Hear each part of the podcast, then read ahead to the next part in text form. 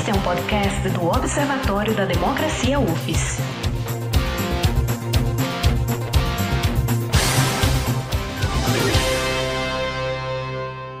O segundo evento da, da série Enquanto a Pandemia Rola, do Observatório da Democracia UFES.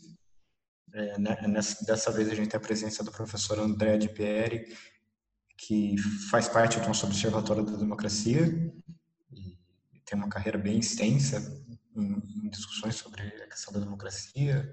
Ela já fez parte da Comissão da Verdade do Estado de Sergipe e faz parte do, do CPEC.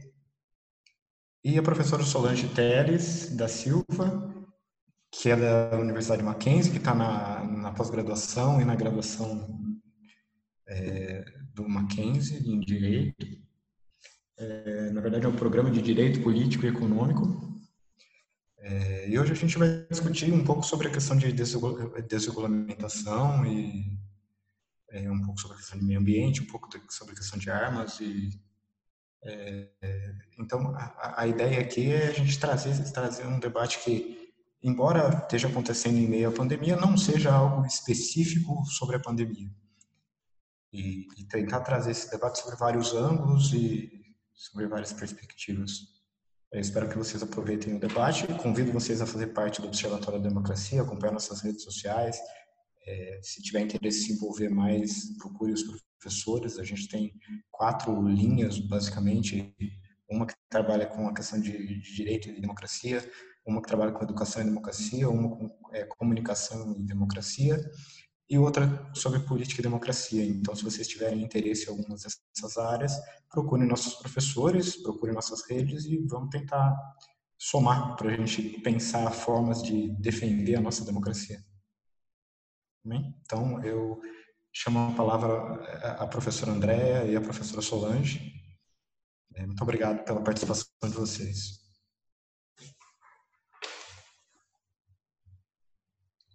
É, eu vou começar saudando a todos, é, cumprimentando a professora Solange Teles da Silva e esclarecendo que é, essa pauta ela foi tirada em uma reunião do observatório anterior à divulgação de uma reunião presidencial em que o tema da desregulamentação acabou ganhando destaque. Isso já estava na nossa arte, porque o movimento de desregulamentação nós já tínhamos percebido vinha se intensificando, né? não só com a, a revogação de atos infralegais, mas também com a publicação, publicação é, de várias normativas em diversos campos. Então, eu queria, para a gente poder, vamos um debate político-jurídico, né? É, vamos discutir o que é esse fenômeno das, das desregulamentações, e para isso nós vamos fazer estudos de caso. Nós vamos discutir esse movimento na área ambiental, a professora Solange é doutora em Direito Ambiental, essa é especialidade dela, e falar um pouco sobre a ação é, da legislação de armas. Então, esses seriam dois estudos caso vamos apresentar para que possa entender que movimentação é essa. Ok. Uh, só quero, antes de iniciar, né, dessa dessas questões colocadas e trazidas pela professora Andréa, em primeiro lugar, é, agradecendo pelo convite que me foi realizado de estar aqui com vocês é, nesse podcast, é, dizer que é uma honra e uma oportunidade de nós dialogarmos.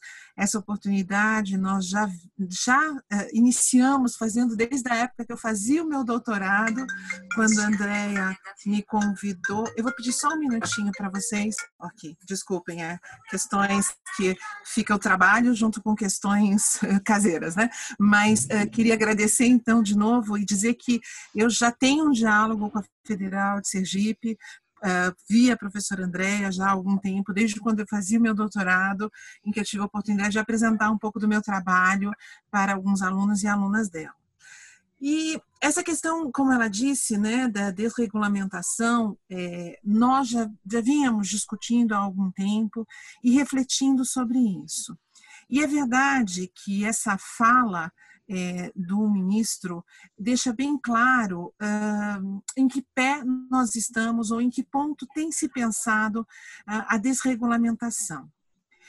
É, é, verdade que, e é bom pontuar, né, que quando nós estamos no campo da pesquisa jurídica, nós pensamos uh, na doutrina, nós pensamos em metodologias para oferir uh, determinadas hipóteses, e uma dessas hipóteses uh, tem a ver do quanto uh, o político uh, vai influenciar uma determinada postura para uma adoção de uma norma ou não. Né?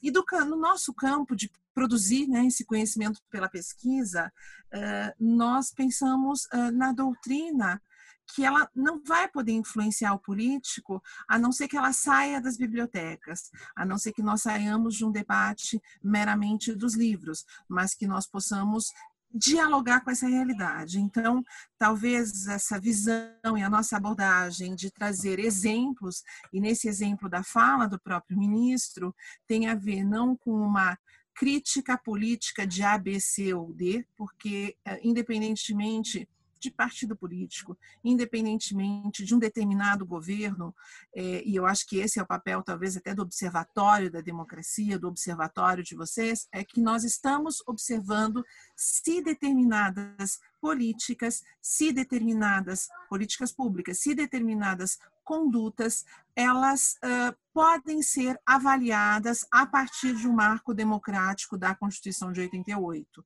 se essas políticas conduzem uh, a educação para a democracia, uma comunicação para a democracia, eh, se elas dão essas diretrizes. Então, é nesse sentido, talvez, que a gente, uh, e eu falo a gente, eu, eu, falo da professora Andréa também, que a gente leva as nossas pesquisas desde sempre. Né? Eu não posso me furtar de uma análise do que está acontecendo com a realidade. Até o Marco dizia, né? o ponto não é o Covid em si, mas é lógico que nós vamos ter que contextualizar também a partir de um momento que nós estamos vivendo, senão talvez nós estivéssemos até fazendo esse debate é, ao vivo e a cores. Ele fica meio ao vivo e a cores ofuscadinho, assim com a câmera, né, e com todas as dificuldades, às vezes, de comunicação. Mas indo especificamente a essa questão é, e pegando essa frase, né, é, talvez é, remetendo-se a essa fala, a essa reunião ministerial, além dessa fala né, do ministro, que fala que é hora de unir esforços para dar de baseada simplificação, é isso que nós precisamos, talvez a grande questão é a simplificação fere um princípio democrático? E aí nós vamos ver que em parte sim, porque vai depender de como ou o que se quer simplificar. Né?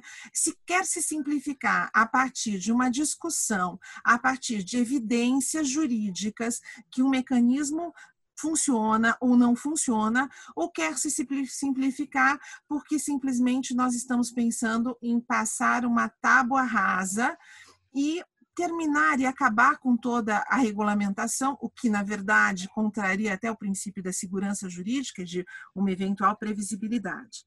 Uh, Para nós termos algumas ideias ou alguns desses pontos uh, como exemplo, nós podemos falar de muitos desses exemplos né, que nós assistimos nos últimos tempos.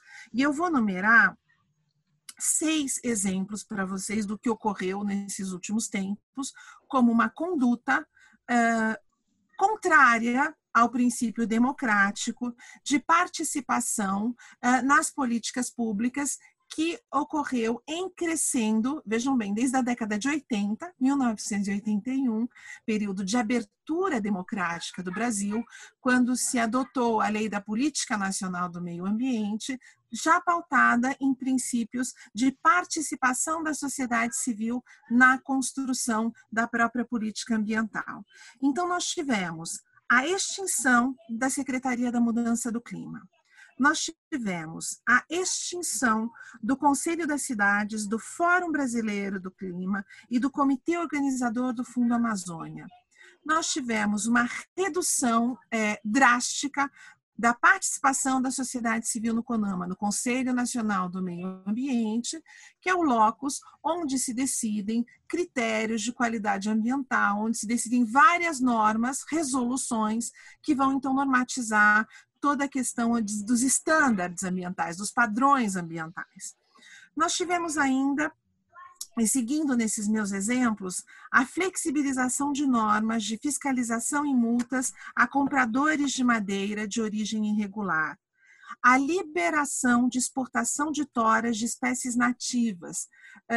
Nesse campo específico, entre certificação, né, entre fiscalização, certificação e exportação, vejam, toda a questão dessa certificação ela é, ela é um, dos marcos, um dos pilares fundamentais para eu evitar a saída de madeira uh, que não seja explorada de forma regular. E, por fim, eu queria citar a flexibilização de atividades agro-silvopastoris na Mata Atlântica, mediante determinação de aplicação de regras gerais e menos protetivas do Código Florestal, em detrimento da proteção específica do bioma Mata Atlântica. E é nesse último ponto que eu quero fazer um comentário. A Constituição Federal estabelece, eh, determina como patrimônio nacional alguns biomas brasileiros, dentre os quais a Mata Atlântica, dizendo que a sua exploração, o seu uso, deve ser realizado de acordo com a lei. Então, adotou-se uma lei, norma geral, de proteção da Mata Atlântica. E nós temos, por outro lado, o Código Florestal. Né? O Código Florestal é aplicado para todos os biomas. E existe uma especificidade da lei da Mata Atlântica que faz com que ela se aplique ao invés de se aplicar o Código Florestal. Então, nós tivemos aí uma, uma tentativa de aplicação do Código Florestal, passando por cima né, da lei da Mata Atlântica, que é uma lei mais específica e que, portanto, atende a peculiaridades regionais para que nós tenhamos uma maior proteção ambiental. Eh, se vocês quiserem ler sobre competências eh, legislativas, eu publiquei recentemente um artigo na revista de Direito Ambiental, em que eu faço essa discussão, justamente, na revista dos tribunais, desculpem, online, que eu faço essa discussão sobre competência legislativa em matéria ambiental e uma análise da evolução da jurisprudência do STJ e do STF. E justamente nessa análise, uh, eu verifico que há a consagração do critério de preponderância de normas mais protetivas em prol do meio ambiente e da saúde humana. Então, aquela norma mais protetiva é a norma que vai ser aplicada no caso em questão. E nesse caso, entre Código Florestal e Mata Atlântica, a especificidade da lei da Mata Atlântica faz com que ela venha a ser aplicada ao invés da aplicação do Código Florestal. Né? É, é, certo que essas questões, ou essa questão de segurança jurídica, e assim também o ministro deu uma fala, né, é, é, enfim, colocou na sua fala, que a segurança jurídica, a previsibilidade, simplificação, em grande parte dessa matéria se dá em portarias. E norma, essa é a fala do ministro, né? E norma dos ministérios que aqui estão, inclusive de meio ambiente, e que são muito difíceis. E nesse aspecto, eu acho que o meio ambiente é o mais difícil de passar qualquer mudança infralegal em termos de infraestrutura é instrução normativa e portaria, porque tudo que a gente faz, e aí desculpem, mas ele usou essa, essa expressão e eu vou ter que repetir, né? Eu não, não, não usaria uma expressão dessa, né?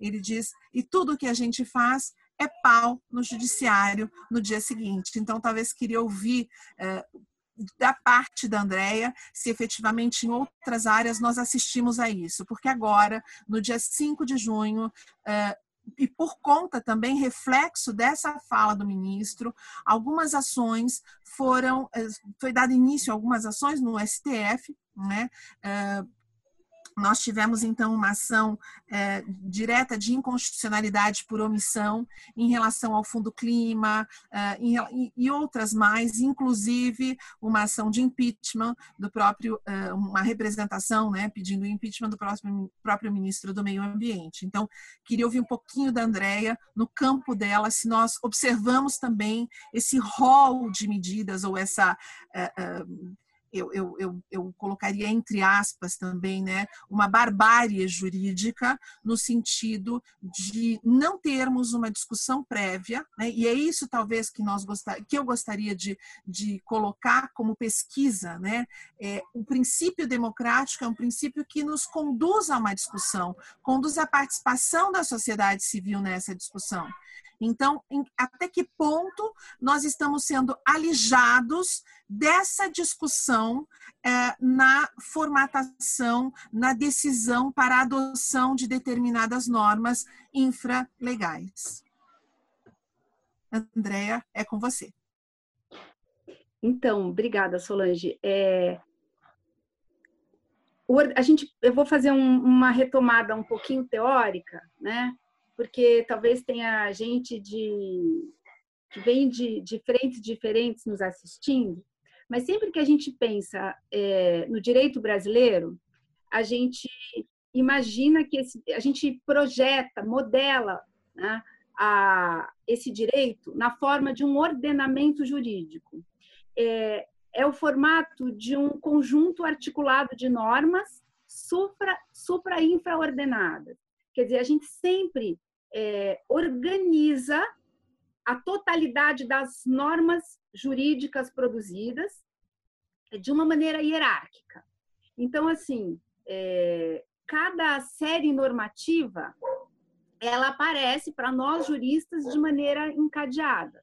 Então, eu sempre vou ter a Constituição acima, depois um nível é, em que eu tenho a produção normativa legislativa e depois uma produção normativa infralegal.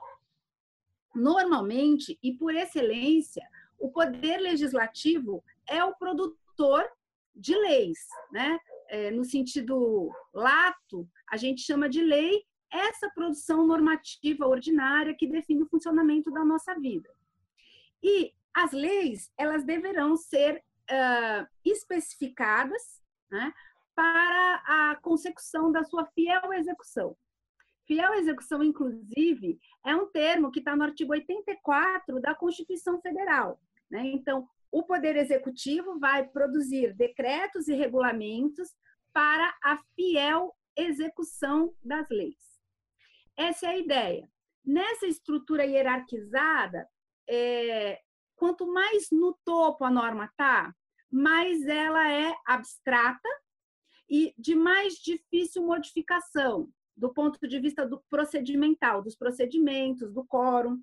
E quanto mais para próximo da execução a norma está, né? por exemplo, no caso das portarias. A portaria, quem é que produz a portaria? Uma autoridade administrativa. Então, essa portaria pode ser posta, retirada com muito mais facilidade do que a, a revogação, por exemplo, de uma lei federal ou ainda um procedimento para mexer na Constituição, que exige um quórum qualificado, um procedimento muito mais rígido, porque a ideia é que a ordem jurídica tem que manter estabilidade. E eu acho que, assim, para a gente entender essa movimentação é, de produção normativa infralegal, desenfreada, a gente precisa entender que a, um bom ordenamento jurídico é aquele que consegue controlar a contingência, assegurar algum grau de estabilidade para a vida das pessoas, né? até para os investidores, enfim, é preciso que a gente tenha dentro da contingência alguma espécie de controle. E, e, esse controle vai sendo dado a partir não só da produção normativa, mas da produção normativa no Poder Legislativo, mas as mais das vezes são os compromissos internacionais que o país assume, que vão dando forma para essa legislação, e a partir daí se produz uma legislação infraconstitucional, cujo objetivo é colocar para funcionar a legislação produzida uh, pelo poder legislativo. Em todos os âmbitos isso, nos municípios, nos estados, né? E também no âmbito do governo federal. É, eu acho que é muito importante a gente pensar essa pensar a democracia né, também numa, numa perspectiva procedimental. Há um conjunto de regras do jogo né, que uh, nos afastam daquela ideia um pouco é, simplista de que temos uma democracia quando votamos uh, e escolhemos os chefes do poder executivo. Né? O espírito, inclusive, da regulação da vida não está no poder executivo, está no poder legislativo.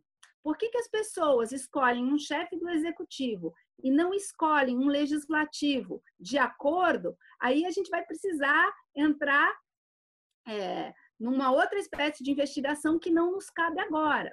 A verdade é que o presidente da República, né, o Poder Executivo pode muita coisa, mas não pode tudo. Por quê? Porque há uma estrutura normativa toda amarrada. Então, às vezes as pessoas dizem: olha, o Congresso está atrapalhando, o Poder Judiciário está atrapalhando. Mas o que acontece é que a possibilidade de produção normativa do Poder Executivo, ela basicamente se resume aos decretos e portarias regulamentares de lei federal e, portanto, para garantir a sua fiel execução.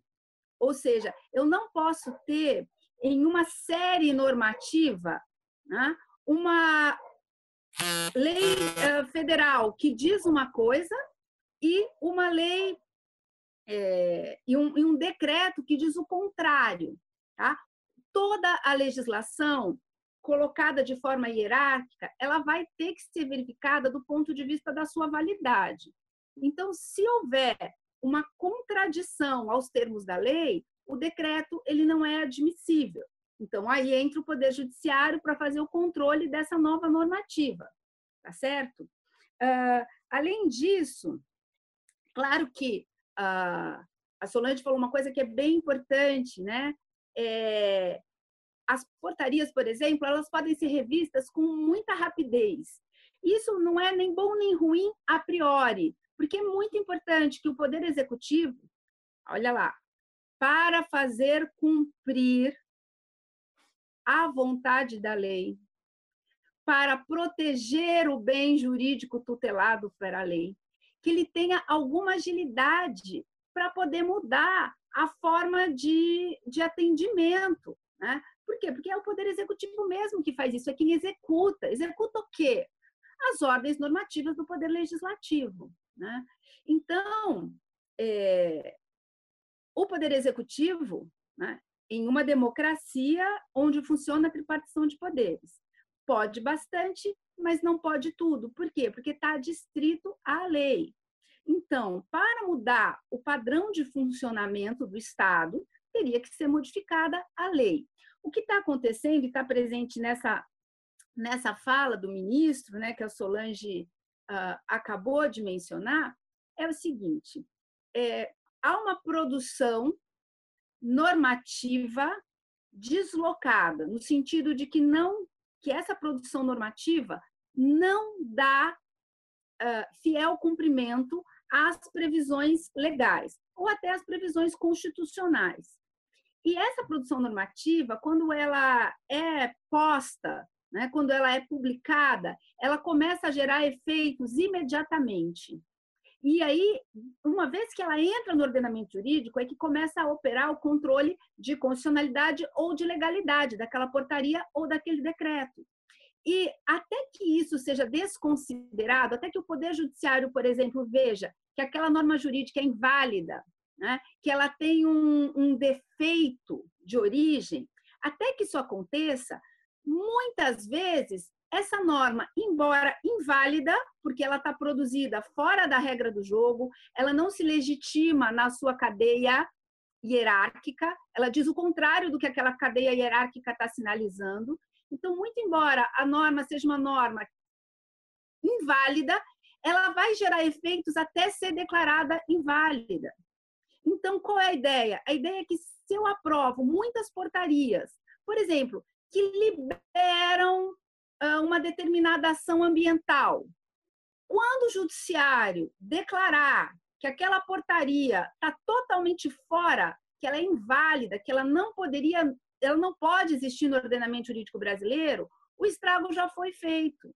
Normalmente, o efeito jurídico dessa declaração de invalidade é um efeito jurídico que a gente chama de ex tunc, que tudo tem que voltar para o status quo ante. Tudo tem que voltar a ser como era antes da portaria. Mas em matéria ambiental, isso é quase impossível, porque se liberou para, por exemplo, uh, vender madeira, devastar uma determinada área, como é que volta depois para o status quo ante? Então, essa produção normativa acelerada, ela vai criando instabilidade, confusão e, em muitos casos, ela vai criando um efeito é, que não se consegue controlar ou devolver, né? mesmo através dos mecanismos jurídicos. É quase como uma teoria do fato consumado. O fato está consumado e agora, bom, agora a gente já está devastado, não tem o que fazer. É...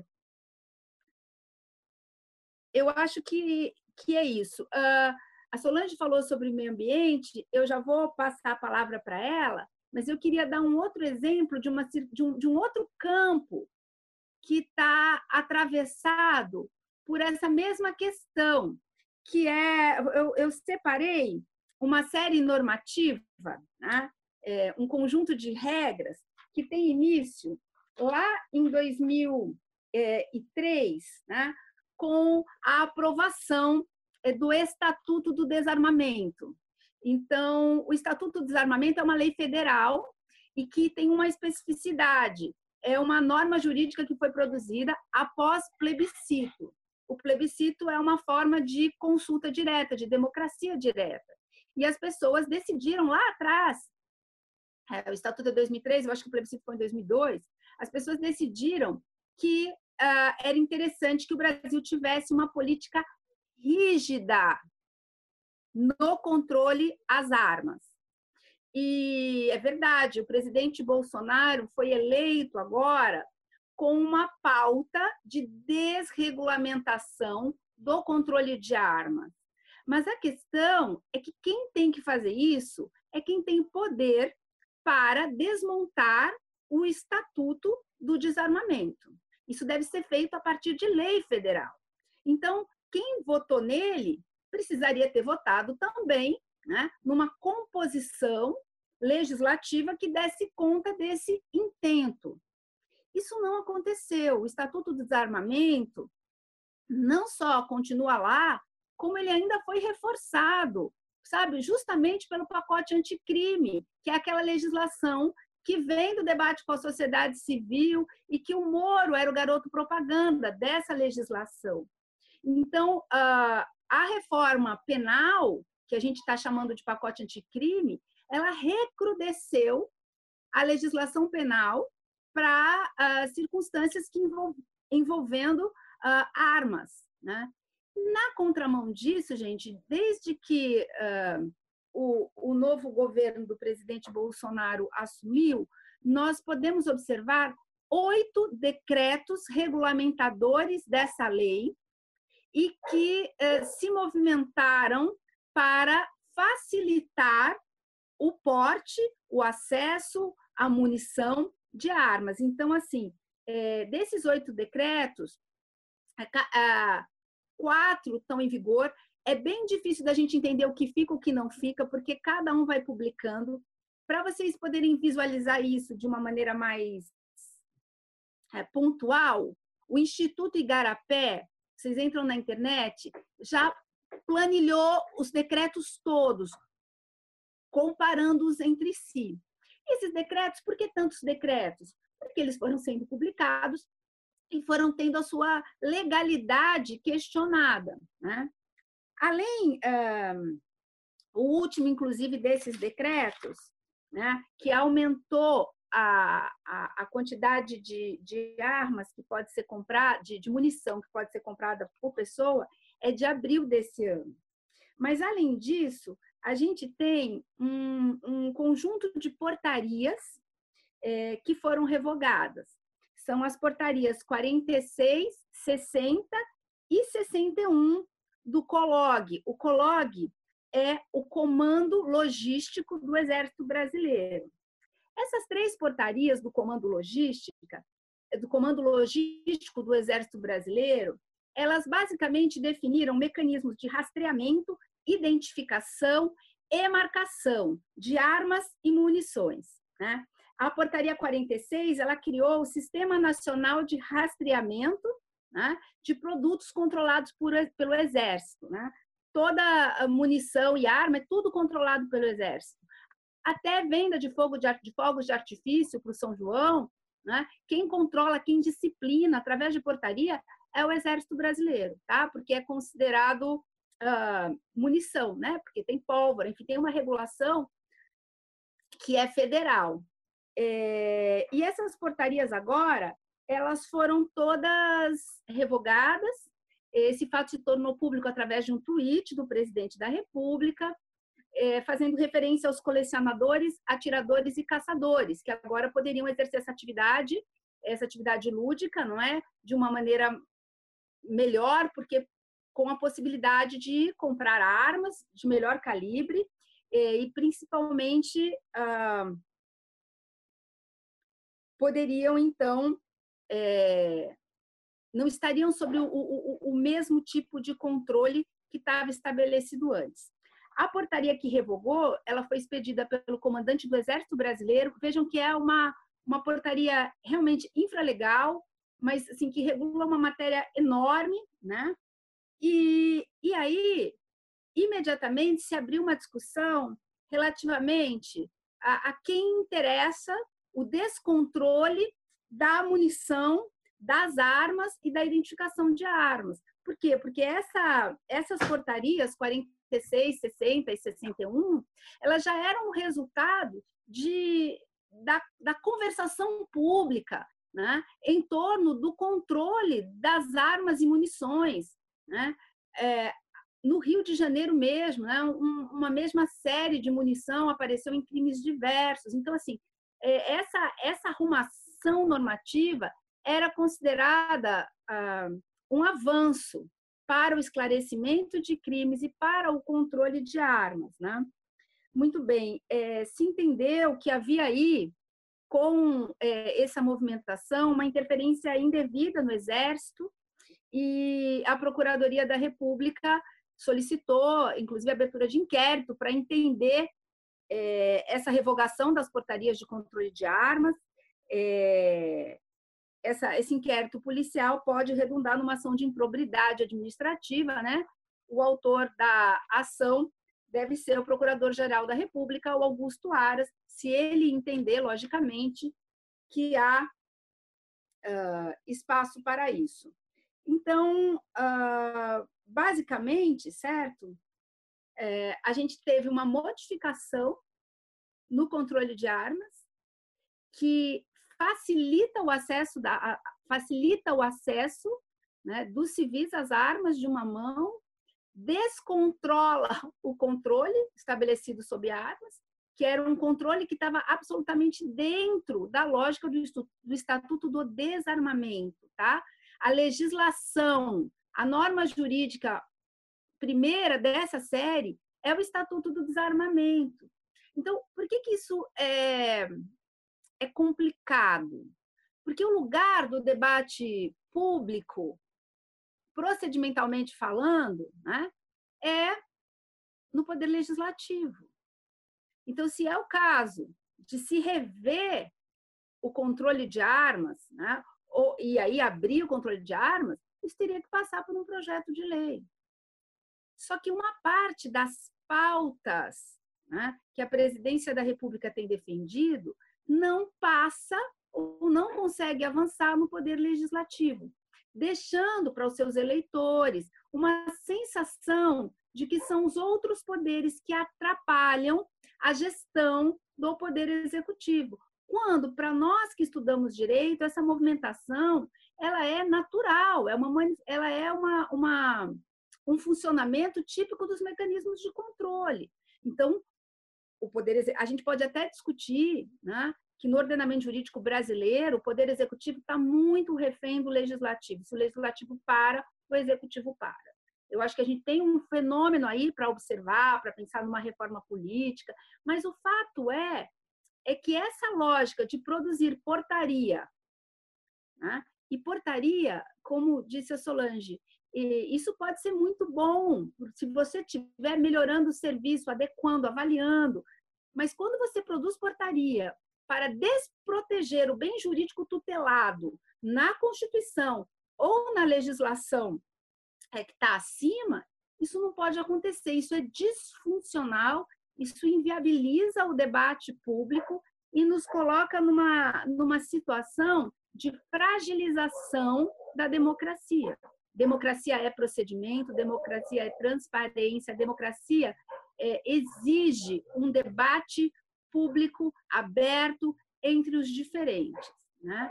Então, isso não, não acontece uh, quando os controles institucionais operam. O que acontece é que nós temos outra regra e outra regra e outra regra. Então, há uma profusão de produção normativa infralegal que se apresenta problemática do ponto de vista da sua aceitação no ordenamento jurídico.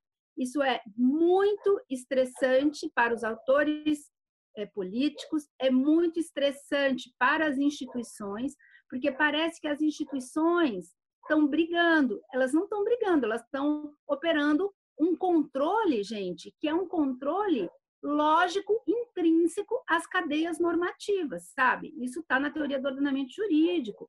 Isso, esse é um modelo de funcionamento do ordenamento jurídico brasileiro, modelagem sugerida pelo Hans Kelsen, ordenamento jurídico como ordenamento dinâmico. Então, uh, aqueles que já foram meus alunos, que estão aí, estão é, tendo, é, assim, não, não estão vendo o que a gente estudou teoricamente na prática acontecendo o tempo todo que são as disputas em torno da validade das normas jurídicas. Então, isso tem acontecido muito. Por quê? Porque, como eu disse uma última vez, né, o país tem uma estrutura normativa, o país tem os seus pactos internacionais, e aí eu vou devolver a palavra para Solange, pedindo para ela avançar um pouco nisso, né? Porque, por exemplo, eu sei que a legislação é, ambiental brasileira, ela não se deve só a, a vontade ou a boa vontade do legislador brasileiro de ocasião. Mas eu sei que tem uma construção aí, uma construção que é nacional e que é também internacional. É com você, Solange.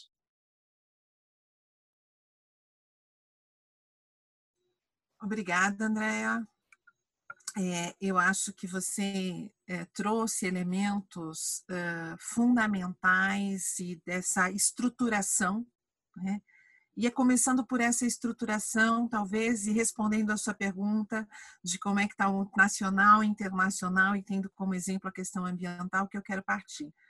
Mas uh, eu acho que é ponto fundamental do nosso debate aqui, nessa tarde de hoje, é a discussão do que pressupõe um regime democrático, do que pressupõe a democracia. Regras claras do jogo.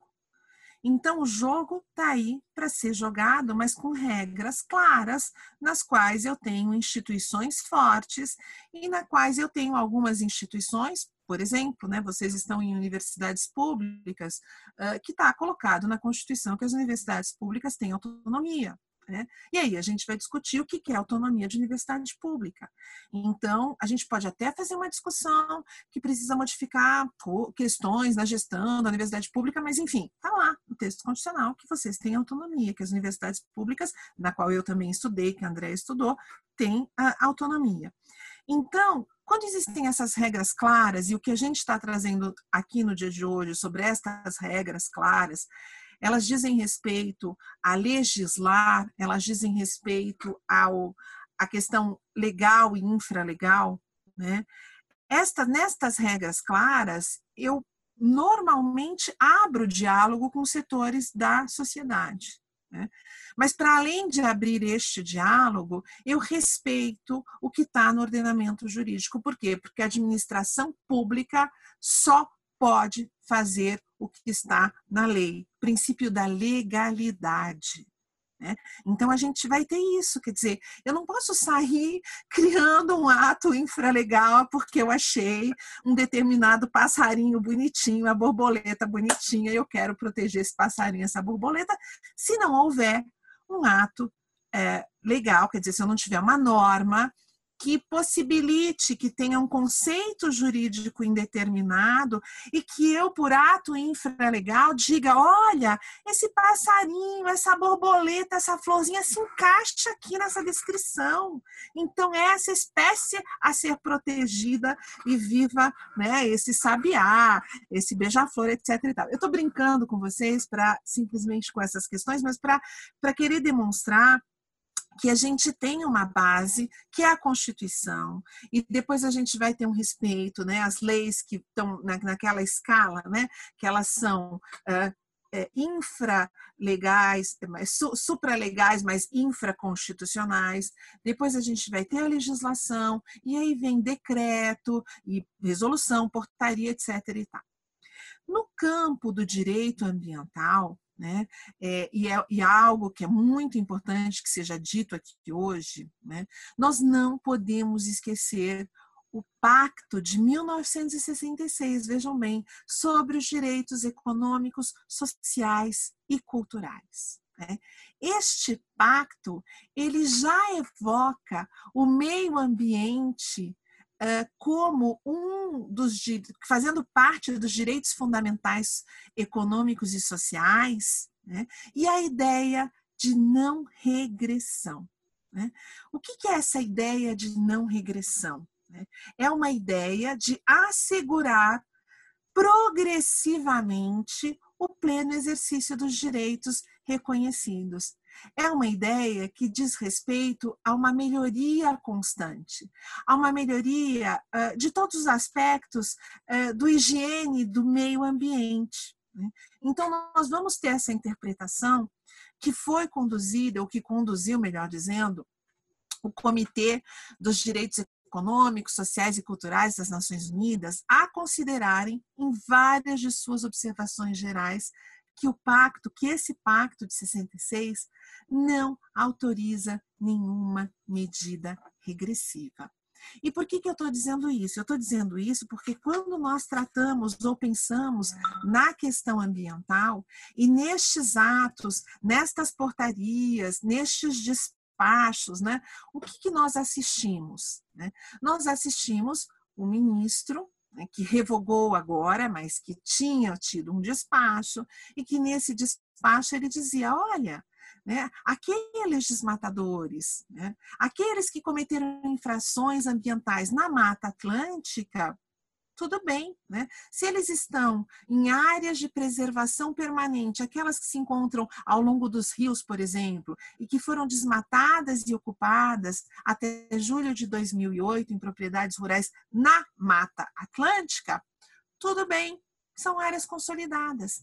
Entretanto, a legislação da Mata Atlântica, que é uma legislação específica, né, determina o contrário, que aí eu não posso ter uma área de preservação permanente consolidada. Né, eu, aniquila, né, esse despacho aniquilava parcela da proteção de vegetação nativa do bioma Mata Atlântica e proporcionava uma insegurança jurídica proporcionava uma fragilização de toda a questão de segurança hídrica em tempos que a gente está vivendo, né, de mudança climática, em tempos que a gente precisa de ter um fornecimento de água potável.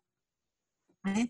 E aí nós tivemos então a ação que eu comentei naquele primeiro momento, né, que foi proposta pela Ação Brasileira dos Membros do Ministério Público, Feder é, Público do Brasil, né, a BRAMPA, e algumas uh, organizações não governamentais. Né? E, uh, e, bom, né, reflexo disso é essa discussão agora, qual é a legislação que se aplica. Mas, para além disso, e se nós formos é, talvez é, pensarmos né, em, um, em, um, em um exemplo um pouco mais genérico né?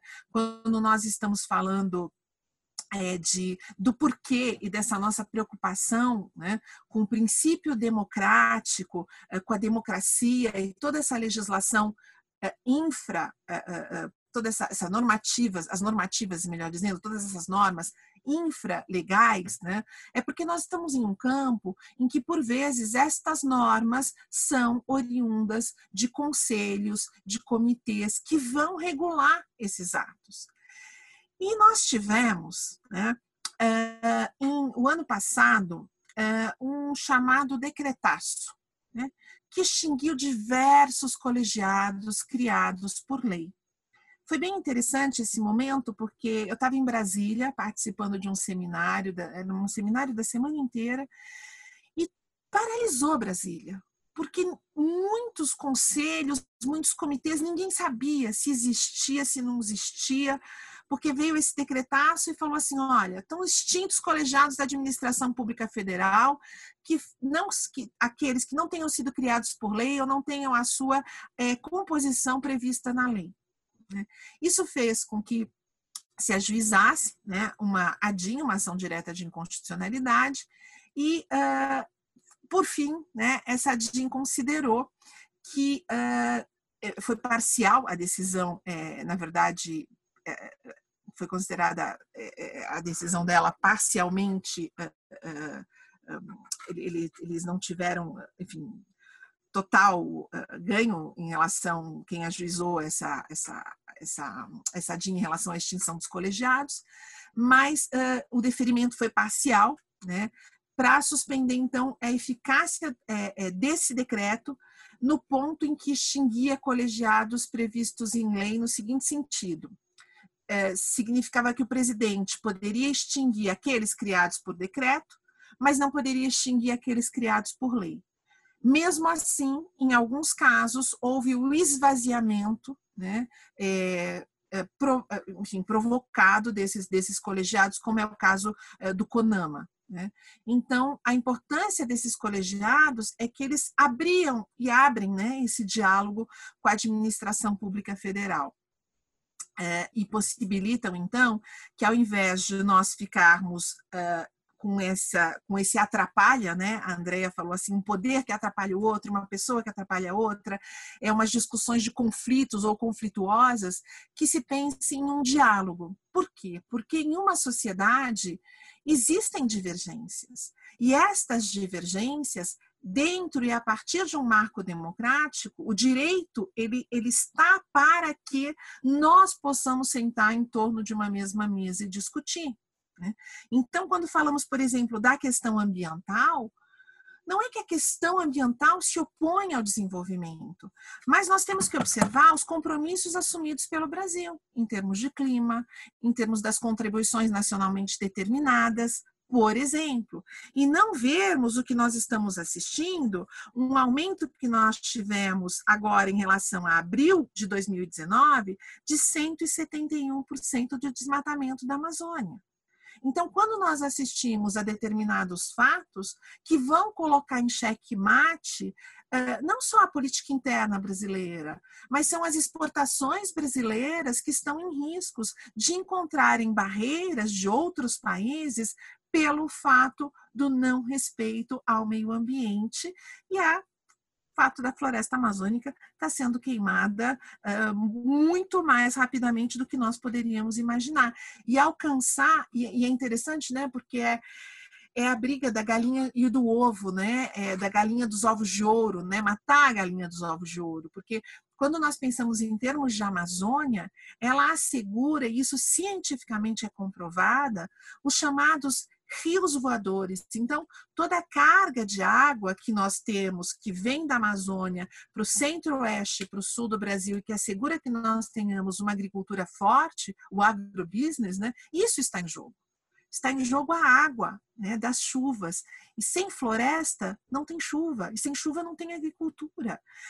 Então, é, é, é, uma questão que começa a nos preocupar, e eu digo, eu como cidadã e pensando nos compromissos internacionais assumidos pelo Brasil, e volto a esses compromissos, mesmo que em algum ponto ou em algum momento diga-se, bom, é, é possível denunciar um tratado, por exemplo, é possível sair de um tratado? É, é possível que um país saia de um tratado, mas também existem custos custos eh, em termos do seu posicionamento face na comunidade internacional e as suas relações exteriores. Né? Então, é, esse, essas tomadas de posições que são mais ou menos democráticas e contrárias uh, ao que prevê o texto constitucional de um país, ao que prevê esse diálogo permanente com a sociedade, com todos os setores da sociedade, porque todos os setores compõem o povo brasileiro. Né? Nós não somos compostos só por banqueiros, só por ambientalistas, só por professores, só por estudantes, não. É essa, é essa beleza né? dessa variedade. Né? E eu digo sempre para os meus alunos, né? vejam só como essa questão é tão importante. Né? Quando nós discutimos biodiversidade, por que, que isso é importante? Pensando agora em termos de Covid, né? Se todos nós tivéssemos o mesmo DNA, igualzinho, né? E ao invés de chegar o Covid-19, chegasse o Covidão aqui no Brasil, né? Acabaria com a população brasileira porque o fato de eu não ter diversidade traz fraqueza, traz insegurança ao sistema. Então eu preciso ter diversos tipos de bananas, eu preciso ter diversos tipos de milho. E é essa diversidade também cultural que faz o interesse, que faz a nação brasileira. Né?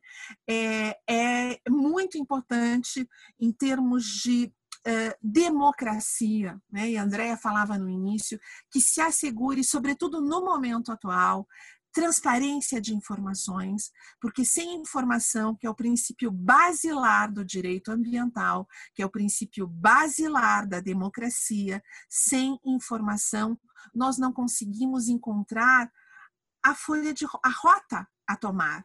Nós não conseguimos ter uma política pública que seja eficaz nós não conseguimos jogar o jogo, porque o jogo não passa a ser democrático, mas o jogo passa a não ter transparência, e isso é um grande risco uh, eh, para o futuro, para o futuro do país e para o futuro de todos nós. Né? Uh, eu acho, André, que talvez você pudesse pensar nessas estratégias também né, de desregulação que eu fui pincelando aqui e ali, né, e talvez pudesse nos dar ou falar um pouquinho mais é, do controle de armas, não sei, não é, André? Talvez se você quisesse trazer mais algumas questões para esse debate, sem esquecer, né, que a Andrea também pincelou uma questão que é importante. Não há fato consumado em direito ambiental. Súmula do STJ, que já foi adotada recentemente, né? Acho que 2018, se não me falha a memória, tá? É, mas não há fato consumado em direito ambiental. Essa teoria né, já caiu por terra no ato no, no direito ambiental, e isso é súmula do STJ, tá, gente? Obrigada, Solange. É, eu falei em fato consumado do ponto de vista da não da teoria do fato consumado, mas daquelas ações que foram feitas, por exemplo, desmatando durante o curto período que a portaria está em vigor, por exemplo. Não, eu sei, é? eu entendi. Para discutir ex nunc, ex tunc, etc. É. e tal. Mas assim, é que como é, alguém pode ter ouvido, e fato consumado, será? Fala, é, é bom a gente também dar um freio e dizer, claro, peraí, né? Tem essa, essa colocação. É, eu acho que basicamente é, a gente é, conseguiu né, discutir um pouco por que, que é importante né, que uh, as regras do jogo democrático possam seguir. E como esse, esse movimento de desregulamentação que nós estamos assistindo, eu repito, Desregulamentar, por exemplo, para desburocratizar, pode ser uma coisa muito interessante, desde que os bens jurídicos que estão sendo protegidos pela legislação ou pela Constituição não sejam danificados com esse movimento de descontrolar. Né? É, inclusive, um, é curioso assim, to, toda a toda discussão hoje em torno das regras do jogo, que é uma discussão liberal clássica, né? É, quando ela é colocada na mesa, principalmente nas redes sociais, que é terra de ninguém, todo mundo fala o que quer, né? É, as pessoas dizem, olha, isso é coisa de comunista, né? É um Estado enorme que regulamenta tudo. Eu queria lembrar um pouco que é, que é essa forma de regulação, mesmo a criação das.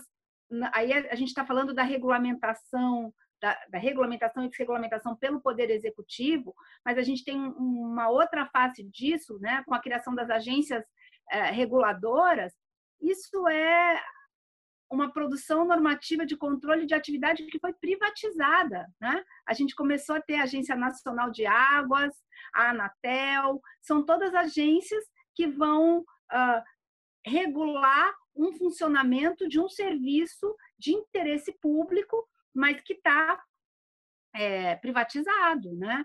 Então, assim, tem muita confusão nessa, nesse debate. Sobre uh, a questão das armas, né? É, o que eu acho que, que chama atenção é justamente o fato de não haver um debate público completo e de, principalmente, a academia não ser ouvida. Eu acho que é, a, a ciência tem sido muito pouco ouvida. Então, nesse momento, a gente é, observa isso de uma maneira muito assustadora com relação à pandemia. Né? Os estados se preparam para abrir e os epidemiologistas dizem não está na hora de abrir, a nossa curva é ascendente e ninguém ouve. E aí se produzem regulações para poder uh, voltar à atividade econômica. Se faz um tipo de ponderação em que a ciência é ignorada. Relativamente à matéria ambiental, se, se for feita uma observação tosca, né, é aquilo que, que a professora Solange estava dizendo: olha, proteger a Amazônia parece que é contra o agronegócio, mas sem proteger a Amazônia não tem chuva, ferra tudo. Então, assim, eu acho que do lugar de uma produção científica, a gente faz um esforço para olhar uma situação problema, né, da maneira mais ampliada possível, levando em conta todos os interesses, né? seja relativamente à pandemia e os custos que tem para a economia ficar em casa, seja relativamente à tutela ambiental e como é que isso pode nos render né, economicamente, como é que a gente, como é que o país pode usar isso de uma maneira sustentável e boa, né? Seja relativamente à distribuição de armas, nos interessa como país não ter controle de armas, né? Nos interessa, isso facilita, isso assim liberar armas, melhora ou piora a gestão da crise da segurança. Pô, todos os estudiosos da área de segurança dizem que piora. Porque quanto mais eu não tenho controle de armas, mais essas armas param na mão do tráfico, das milícias que têm fácil acesso a essas armas, e especialmente a armas uh, que não são abertas a todo público. Então, a falta de controle não nos interessa para a gestão da crise da segurança pública, que é enorme. Né? E a ciência tem é, sido muito pouco ouvida. Quando eu vejo uh, os, epidemiologistas falando, nos ouçam, quase em desespero, dando entrevista. Olha, quem trabalha com criminologia está desesperado faz tempo, em função de que as medidas que vão sendo adotadas, elas estão eh, elas vão de encontro a tudo aquilo que já foi pensado cientificamente. E aí não é uma coisa de hoje ou de ontem, mas a gente tem um acúmulo de pensamento de pelo menos 200 anos pelo menos 200 anos. É tudo ignorado. E eu acho que com relação à tutela ambiental, a mesma coisa. Porque a gente tem, com relação à, à questão ambiental, a gente tem uma produção científica muito de ponta, né, Solange? E mesmo, por exemplo, no direito ambiental, é, eu acho que talvez mais do que em outras áreas do direito, o direito ambiental é um direito que conversa com todo mundo. O direito ambiental está junto dos cientistas, está junto dos, dos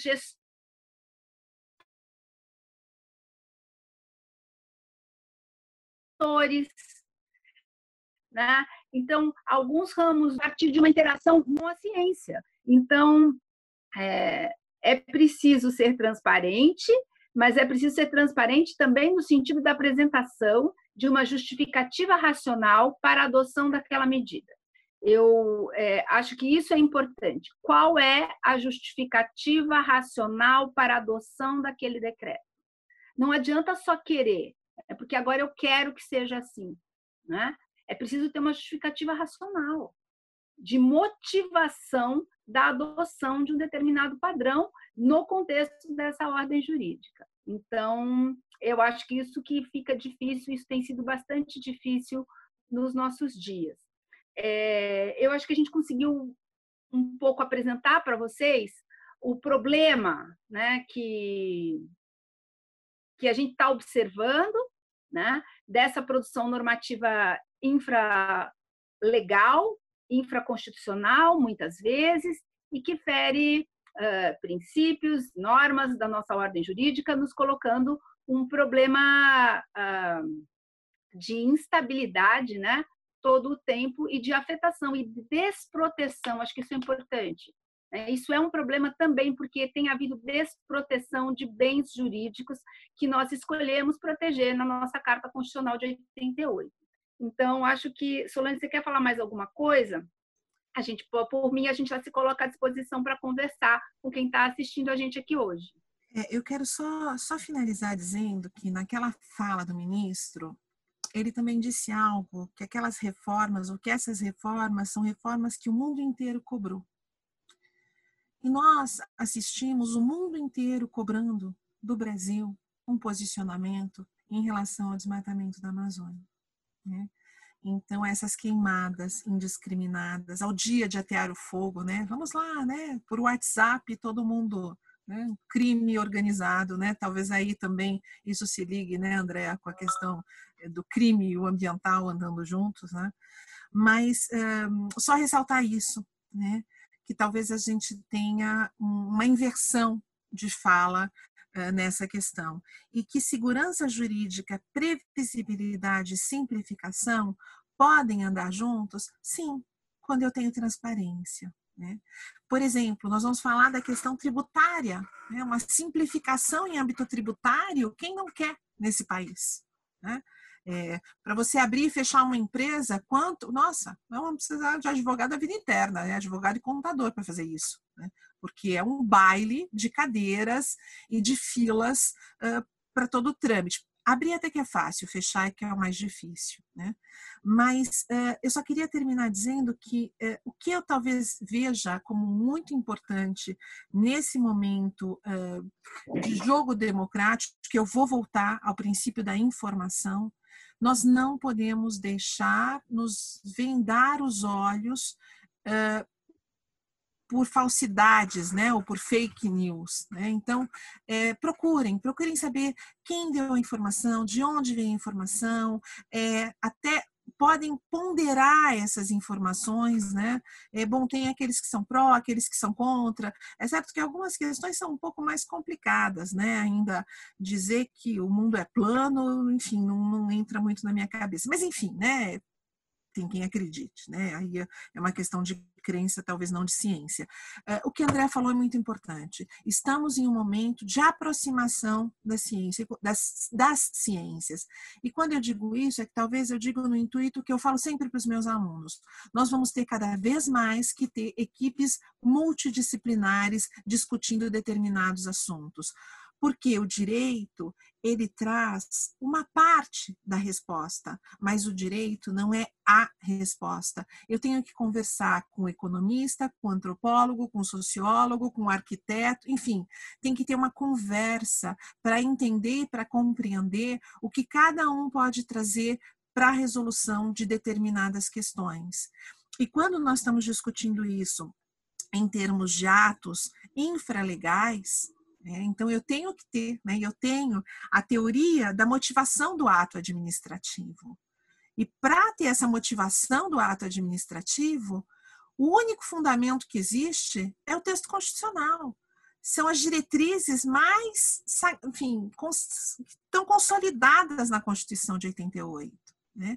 que é um texto que, embora possa parecer para alguns uma concha de retalho, é justamente nessa tentativa de diálogo dos vários direitos, eh, dos vários interesses envolvidos na sociedade brasileira. E o que se quer, ou nada mais se quer, ou pelo menos na área ambiental, quando se opõe, ou quando se dizem que a agricultura se opõe ao meio ambiente, ou a economia se opõe ao meio ambiente, é dizer, peraí, isso não é excludente. Vamos buscar o justo equilíbrio, vamos buscar é, essa ponderação. E quem governa tem que ponderar. Quem governa tem que ter equilíbrio para que uma nação então possa se desenvolver.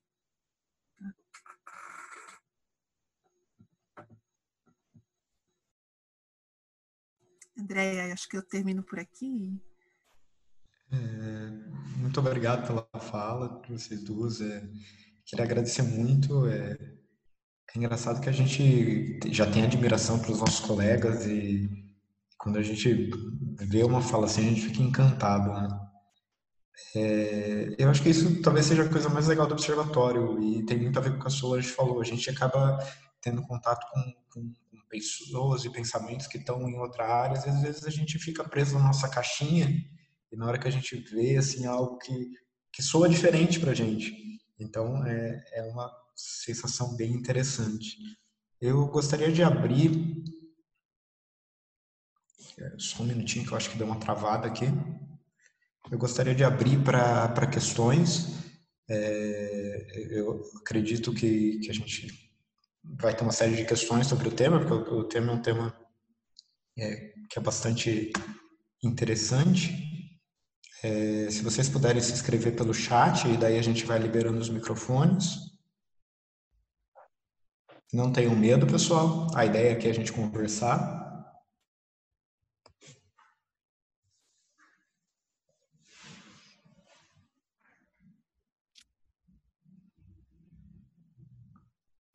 Continuo falando, é a quarentena, gente. A quarentena faz com que o pessoal pare de conversar. E daí chega na hora de fazer pergunta, ninguém mais fala negócio incrível isso. Eu quero falar, eu não estou sabendo aqui. Ah. Certo, Florival, pode falar então. Ah. boa tarde, a Solange, boa tarde, André, boa tarde.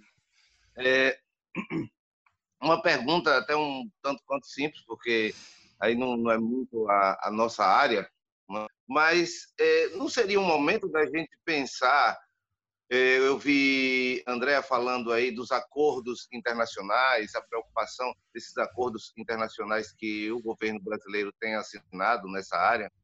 E eu fico preocupado porque eu não vejo esse governo é, demonstrar nenhum tipo de preocupação, nenhum tipo de acordo. Não é? E, naquela, naquela reunião fatídica em que o ministro do Meio Ambiente falou que deveria passar né, a boiada, né, demonstra muito bem isso. Né? E ele foi criticado num, num jornal da TV Cultura, em que um dos debatedores no jornal disse assim, olha, isso é comportamento de bandido. Né? Eu conheci o pai dele e ele agindo dessa forma, eu fiquei super assustado.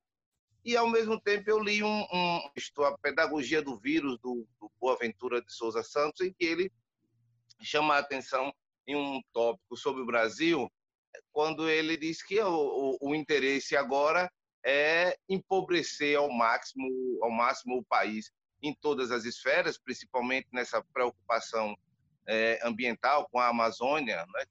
O, o, governo não demonstra nenhum tipo de preocupação com a Amazônia para entregar o país ao capital né, é, financeiro, aos bancos, aos Estados Unidos. Então, eu, eu acho que nós deveríamos partir de uma lógica de criminalização desse governo. Nós estamos discutindo muitas coisas, eu tenho participado de outras lives, né, em que todo mundo aponta, né, mas tem o acordo isso, tem a lei isso, tem a Constituição aquilo, que diz isso, aquilo, aquilo outro. Recentemente, um sobre uma live que eu participei sobre a Constituição, em o, o palestrante falava muito todos os pontos da Constituição, mas a gente não vê isso de fato. Eu estou vendo, pode, pode ser né, um, um pouco inocente da minha parte aqui, este governo rasgou todos os acordos, rasgou a Constituição. É? Esse ministério não tem compromisso nenhum com tudo isso que foi assinado né, desde governos anteriores. Nós vimos agora um, uma medida é, ditatorial que o Educação queria tomar os reitores biônicos. Nós vimos isso na década de 60, de 70. Então, assim, a minha, a minha preocupação é essa. Na verdade, é uma preocupação, acho que não seja nenhum questionamento, mas ah, o desejo de trabalharmos direito, né, é, buscando criminalizar todos esses atos né, de, de, desmonte de tudo que foi feito por governos anteriores, né, a partir desse do governo Bolsonaro e do seu ministério.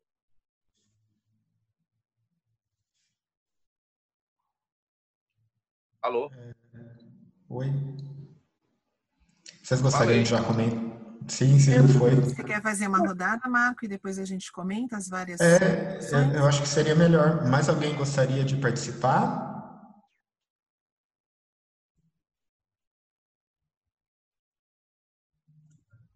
É, Frank, pode fazer sua questão. Olá, tudo bem?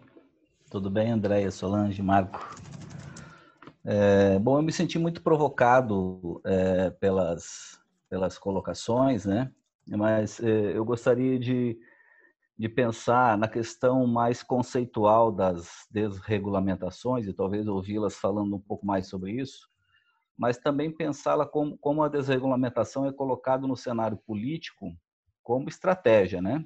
Ou seja, ela é parte não só do, de um discurso mas também parte de uma estratégia de mobilização de uma de uma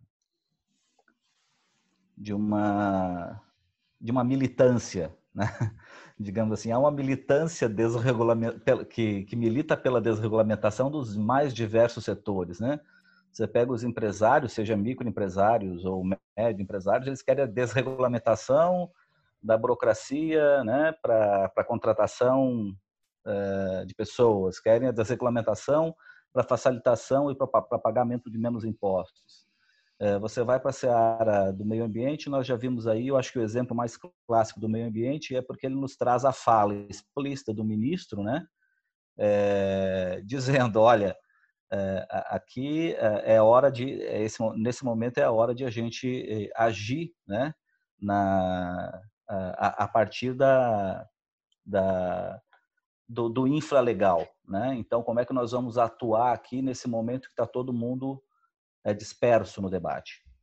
É, então, me parece que, que, esse, que, essa é uma estratégia política, né? E, e, essa é uma, é uma estratégia política que, que reverbera é, na sociedade é, por conta de uma série de questões, né? É, principalmente porque na, na, na, ordem prática da vida das pessoas me parece que que muitas vezes há essa essa acho que acho que faz parte dessa dessa relação do indivíduo com o Estado, né, em que ele olha para o Estado achando que o Estado é o, é o, é o grande é, é, o, é o grande demônio, né, é, é criador de leis e de, e de uma ordem que atrapalha a sua vida principalmente quando nós tratamos da questão econômica. Então, me parece que a questão da, da, da regulamentação ela passa pela questão econômica nos mais diversos setores, seja no meio ambiente, seja no trabalho, seja na, na discussão sobre, os, sobre a, o comércio, indústria, os impostos, etc. Né? É, mas quando nós vamos para a questão da moral, né, e aí a gente pode pegar a questão das armas, é óbvio que tem aí uma questão de mercado também, mas também tem uma questão moral, né? E aí é outro é outro contexto. Então me parece que a questão do meio ambiente e das armas, elas elas invocam aqui duas duas dois pontos, né? Interessantes, mas distintos para nós pensarmos no na compreensão que se tem, né, de uma militância e de uma estratégia política que responde a essa militância, que que é, promove ou que enfatiza, que, que é, investe no, no argumento da, é, dessa des, da desregulamentação como solução para as questões, né? E é claro que a gente pega um, um, um cenário, claro que a gente tem um cenário aí que ele é, é bastante é, complexo, mas ao mesmo tempo interessante para nós pensarmos, porque por outro lado essa, essas regulamentações elas surgiram de um processo lento de debate, de construção da, da construção da, de uma situação ideal, né, a partir, né, saída das, das dos embates políticos, dos embates é, entre os, os, os, diferentes atores né, é, que estão implicados por esses setores, como, por exemplo, para a gente pegar a questão ambiental, a gente vai pegar os, os movimentos sociais envolvidos com, com o meio ambiente, mas a gente vai pegar as populações nativas, ribeirinhas, os quilombolas, as populações indígenas, é, e os interesses econômicos. Né? A gente vai pegar os extrativistas, os poceiros e os interesses econômicos. Então, esse processo todo, que era fruto de uma discussão ampla, né, de diversos setores, que de alguma, alguma forma foi, foi criando regulamentações, ele de repente é, é ele de repente é atacado por uma por um outro tipo de ator, né? ou melhor, por um tipo de discurso que passa a representar um, um, um, alguns atores, né? que passam a reivindicar a desregulamentação. Então, é, me parece que ela é uma estratégia, e ela é uma estratégia nesse momento, com a política que nós temos, me parece bastante eficaz, né? porque é, o, o, momento que a gente vive tem uma é, é, é parte de um, de um cenário é, de, da descrença, né? então, da lei do mais forte. Então, é, me parece que é muito mais difícil construir politicamente a regulamentação do que desconstruí-la politicamente. Me parece que politicamente desconstruí-la a partir de um governo como esse que nós temos é, é, é uma atitude pensada, é uma atitude é, que faz parte de uma de uma estratégia né, é, de a regimentação de a regimentação de seguidores, né? E, e responde, e tem respondido a alguns interesses, né? Alguns interesses em geral, interesses econômicos, interesses políticos e, e, e por aí afora. Então era mais um, um, comentário, mas eu gostaria que, que André e Solange é, dissessem alguma coisa, o que, o que, que pensam sobre isso também, sobre essas questões que, eu coloco uh, a partir dessa reflexão né, de que a, a, des, a desregulamentação é, ou as desregulamentações podem estar sendo postas nesse campo da política aí como uma possibilidade de enfraquecimento mesmo das instituições, né? É, como é, de forma intencional, né?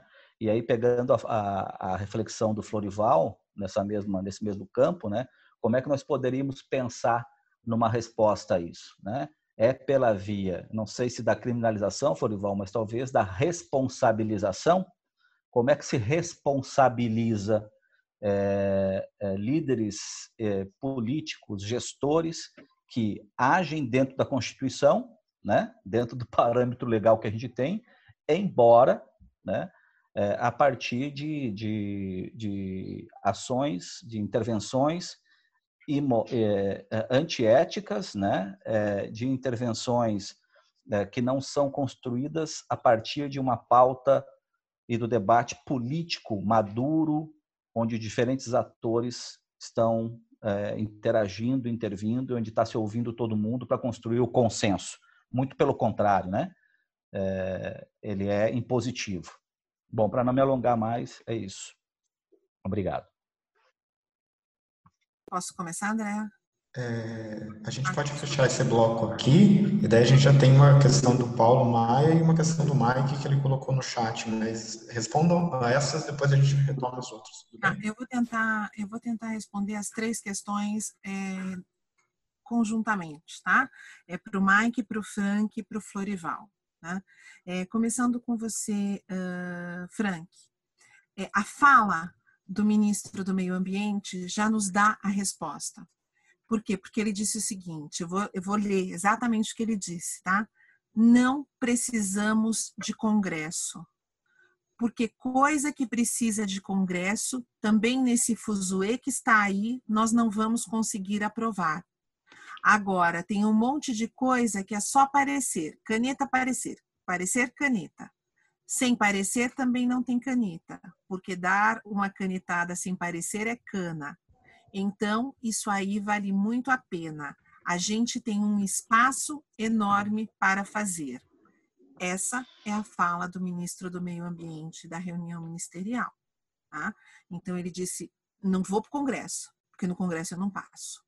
Tá? Esse é um olhar político dele. Agora, você é, falou assim: vamos trazer para a questão conceitual, e eu diria mais do que conceitual, metodológica. Tá? Porque a questão conceitual, até eu, a minha professora, minha orientadora francesa, Jacqueline Morin de Villers, ela dizia o seguinte: isso é um, um publicista francês que diz, trop de droit tue les droits. Você ter muita regulamentação que acaba fazendo a gente ficar tão confuso com tanta lei que você lá mata o direito. Quer dizer, você pode é, ao inverso da simplificação, editando inúmeras portarias, e talvez isso tenha ocorrido no caso da, da, das armas, né, do controle de armas, né, André? Você põe uma em cima da outra, ninguém sabe o que, qual, qual tem validade, o que, que eu tenho que fazer nesse caso para eu ter o porte de arma, eu tenho que ter, não tenho que ter autorização, como é que funciona tudo isso? Né? Então, eu acho que a gente pode fazer uma discussão, sim, que toda droit tue les. E aí, quando eu digo que é uma questão metodológica, refletir sobre em que momento ou é, é, é, como é que eu simplifico? Eu não vou falar nem de desregulamentar, mas como é que eu simplifico? Como é que eu altero uma legislação? Ou por que alterar uma determinada norma? Ou por que fazer uma leitura porque, assim, uma coisa é você alterar, outra questão é você falar assim: bom, eu estou fazendo uma interpretação da norma à luz do momento presente. Né? Então, como é que a gente caminha nesse sentido? Com pesquisa. Quer dizer, eu preciso entender. Uh, o, o, né, a palavrinha mágica que a gente ouve né, é efetividade. Né? Quais são as evidências jurídicas que me conduzem a uma alteração legislativa, na esfera legislativa mesmo, ou via decreto, ou ainda com atos infralegislativos. Eu digo isso porque é, esse campo de efetividade ou de evidências jurídicas tem sido um campo das minhas pesquisas, de nós pensarmos que não adianta falar, é, na área ambiental isso muito se disse, né? A norma não pega, ou de algumas normas, ah, mas não precisa dessa norma, essa norma não pega. Peraí, norma é para ser respeitada, porque senão a gente viraria, e eu sempre às vezes dou um exemplo, a gente dava uns exemplos de ambiental ou com a, com a parte penal, né? É, então tá, então o homicídio vai ser só quando é, tiverem duas, três pessoas que tiverem sido assassinadas, enfim, né? não, não dá, né? Homicídio é uma pessoa que, né, causou a morte de outrem, eu tenho um homicídio, né? Eu qualifico ou não qualifico, eu estou no crime, né?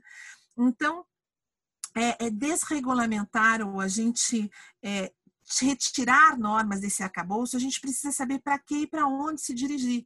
Então, eu preciso de ter pesquisas, eu preciso saber se é uma falta de recursos, eu preciso saber se tem uma questão cultural, né? É, eu dei aula há muitos anos na Universidade do Estado do Amazonas, né? E aí os alunos queriam me levar para comer tartaruga, né? Eu falei, não, gente, vou comer esse negócio, não, não, não professor, mas é cultural. Falei, não, não pode, né? Está em extinção, como é que a gente faz? Então, você precisa ter essa, essa compreensão, né, a compreensão de um todo muito maior para pensar nessas estratégias uh, e, e ver como é que cabe ou não cabe. Né? E como é que cabe ou não cabe nos leva a pensar no papel das medidas provisórias. Né? Medida provisória, quais são as duas condicionantes é, é, fundamentais? Quais são os pilares? Eu tenho que ter urgência, eu tenho que ter relevância. Tem muita medida provisória que não tem urgência, não tem relevância? Tem, tem muitos estudos feitos a respeito. Né? Então, isso nós precisamos continuar com esses estudos, por quê?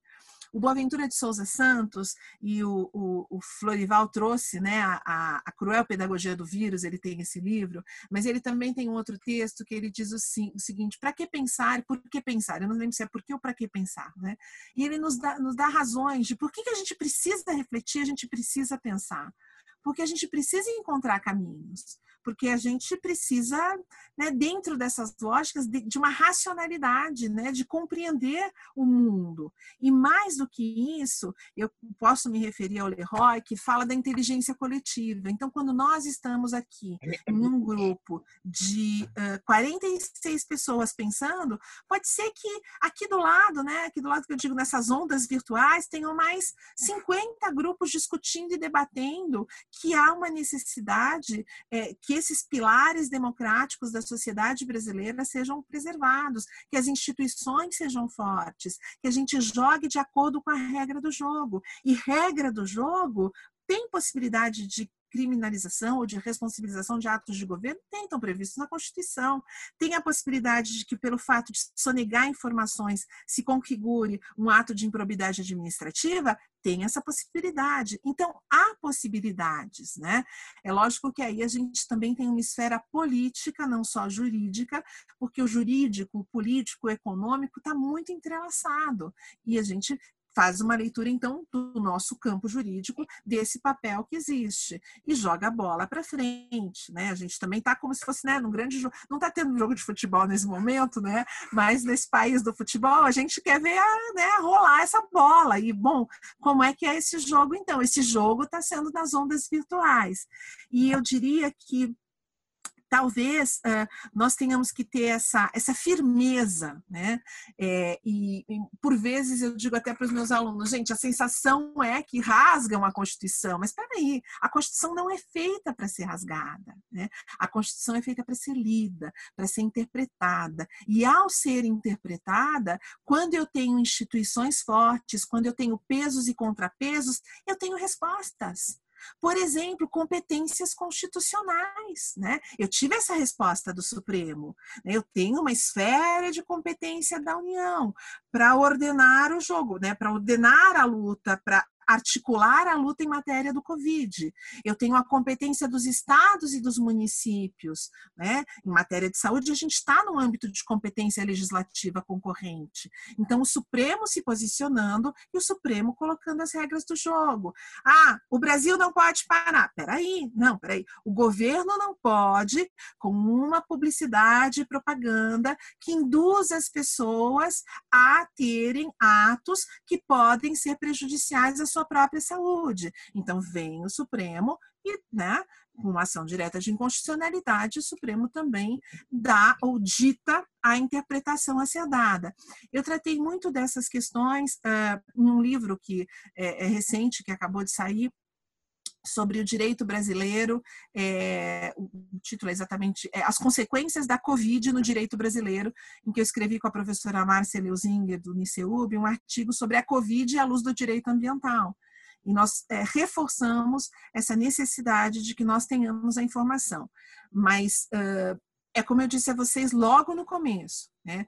O direito é parte do jogo, o direito é parte da solução, mas nós não estamos sozinhos, ou seja, eu vou precisar também olhar os diversos campos e analisar as diversas matizes que eu digo que são das relações internacionais, da, das relações públicas, um, da, do, da, da administração pública, da economia, etc. e tal, para então é, compreender e fundamentar determinadas atitudes dentro desse marco democrático, mas para isso a gente vai ter que ter informação. Né? Para participar nesse processo, nós temos que ter a informação como esse, uh, esse pilar que nos conduz, ou essa via que nos conduz a poder compreender até mesmo o que a ciência diz. Porque quando nós falamos de ciência, nós também precisamos nos indagar. Ciência para quê e para quem? Tá? É um movimento de ciência cidadã do qual eu participo e que nós indagamos muito isso, né? Queremos que a ciência avance, queremos ter resposta para muitas coisas, mas também precisamos nos indagar essa, como essa ciência é feita, né? Então, assim, né, professor é sempre assim, indagando tudo, né? Então, é, é bom, né, que a gente reflete, que a gente pensa, e é por aí. Então, passo a bola para você, Andréa. Nem sei mais, eu estou pensando aqui. Estou pensando aqui.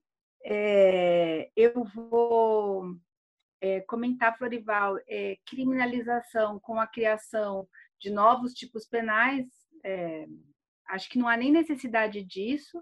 A gente tem um aparato de responsabilização para o administrador público que é grande, internamente e internacionalmente, porque o Brasil. André, André, só deixa eu colocar uma vírgula, não sei se você vai falar isso. Em relação ao Covid, o Supremo disse que os atos do Covid também responsabilizam, né? Não sei se você vai tocar nisso, mas só para. É, se, se, cometeu ato de improbidade comprando o respirador ou fez alguma coisa errada, também responde. E a gente ainda tem os foros internacionais, porque o Brasil é, faz parte do sistema internacional. Então, se houver genocídio no Brasil por ação ou omissão, as pessoas responsáveis serão responsabilizadas nos foros internacionais. É disso que se trata. Né? Então, Florival, a gente tem um mecanismo de responsabilização. E a leitura que a gente faz no campo jurídico é de identificação desses mecanismos, como a Solange acabou de dizer. Se politicamente os mecanismos vão ser acionados ou não, a gente não consegue responder. A gente pode responder que houve crime de responsabilidade caracterizado segundo o artigo ou inciso tal da norma. Isso é possível. Os constitucionalistas, por exemplo, é, o Conrado Hubner, que é um, um, constitucionalista que tem feito análise né, da conduta do presidente da República, é, entende que a, as condutas elas se subsumem né, à, previsão normativa de crime de responsabilidade. Se vai haver impeachment ou não, ou que tipo de coisa vem daí, não está no controle, a gente não consegue uh, dizer, né? a gente não tem o controle. No, o campo do jurídico não, não tem esse controle. Mas a gente tem muitos mecanismos. E aí o que vai definir né, que tipo de, de manivela vai ser puxada é o político. A gente normalmente separa, assim, é tudo, na verdade, é tudo junto e misturado.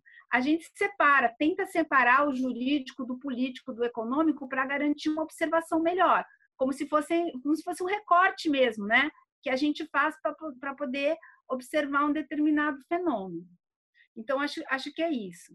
A pergunta do Frank é uma cacetada, né? Traz um monte de coisas para a gente pensar. E eu vou usar essa técnica, Frank. Eu vou dar uma cortada jurídica para comentar é, o que você disse. Eu, a princípio, é, tenho a mesma hipótese que você, de que o movimento de desregulamentação é intencional para o enfraquecimento das instituições. E, e eu acho também que há, por exemplo, na fala do ministro da Educação, na fala do próprio ministro do, do Meio Ambiente, um radicalismo que é muito sedutor. Tem um radicalismo que é sedutor. Por quê? Porque as promessas da Constituição de 88, que é uma Constituição cidadã, vamos ser claros, elas não se realizaram. O país da gente é um país de enormes desigualdades. A gente nunca conseguiu acabar com a tortura, a gente nunca conseguiu controlar completamente né, a devastação na Amazônia. Mas a gente foi colocando, a gente foi diminuindo, tentando controlar de alguma maneira. Mas acabar não acabou. Então, assim, tem uma promessa de cidadania que a Carta de 88 traz e que o próprio processo de redemocratização brasileiro colocou que não se cumpriu. Então, quando, você, quando há um discurso radical de destruição, de acabar com Brasília, de fechar o Supremo, eu acho que tem, tem aí é, internamente né, um desejo de destruição, de morte, que não sei se é de todo negativo. Ele se torna negativo quando a, a ideia é destruir tudo por destruir e não aponta nada, nem para nada. Então, é, eu reconheço que tem uma, tem uma retórica que é muito impressionante. Né? E eu acho que isso, de fato, mobiliza uma, uma militância apaixonada, tá certo? Inconformada e que não quer jogar as regras do jogo. E que se coloca, que se compreende, inclusive, como iluminada por estar vendo as coisas diferente. Então, olha, não, eu, eu tenho a razão, eu agora estou vendo o que ninguém está vendo.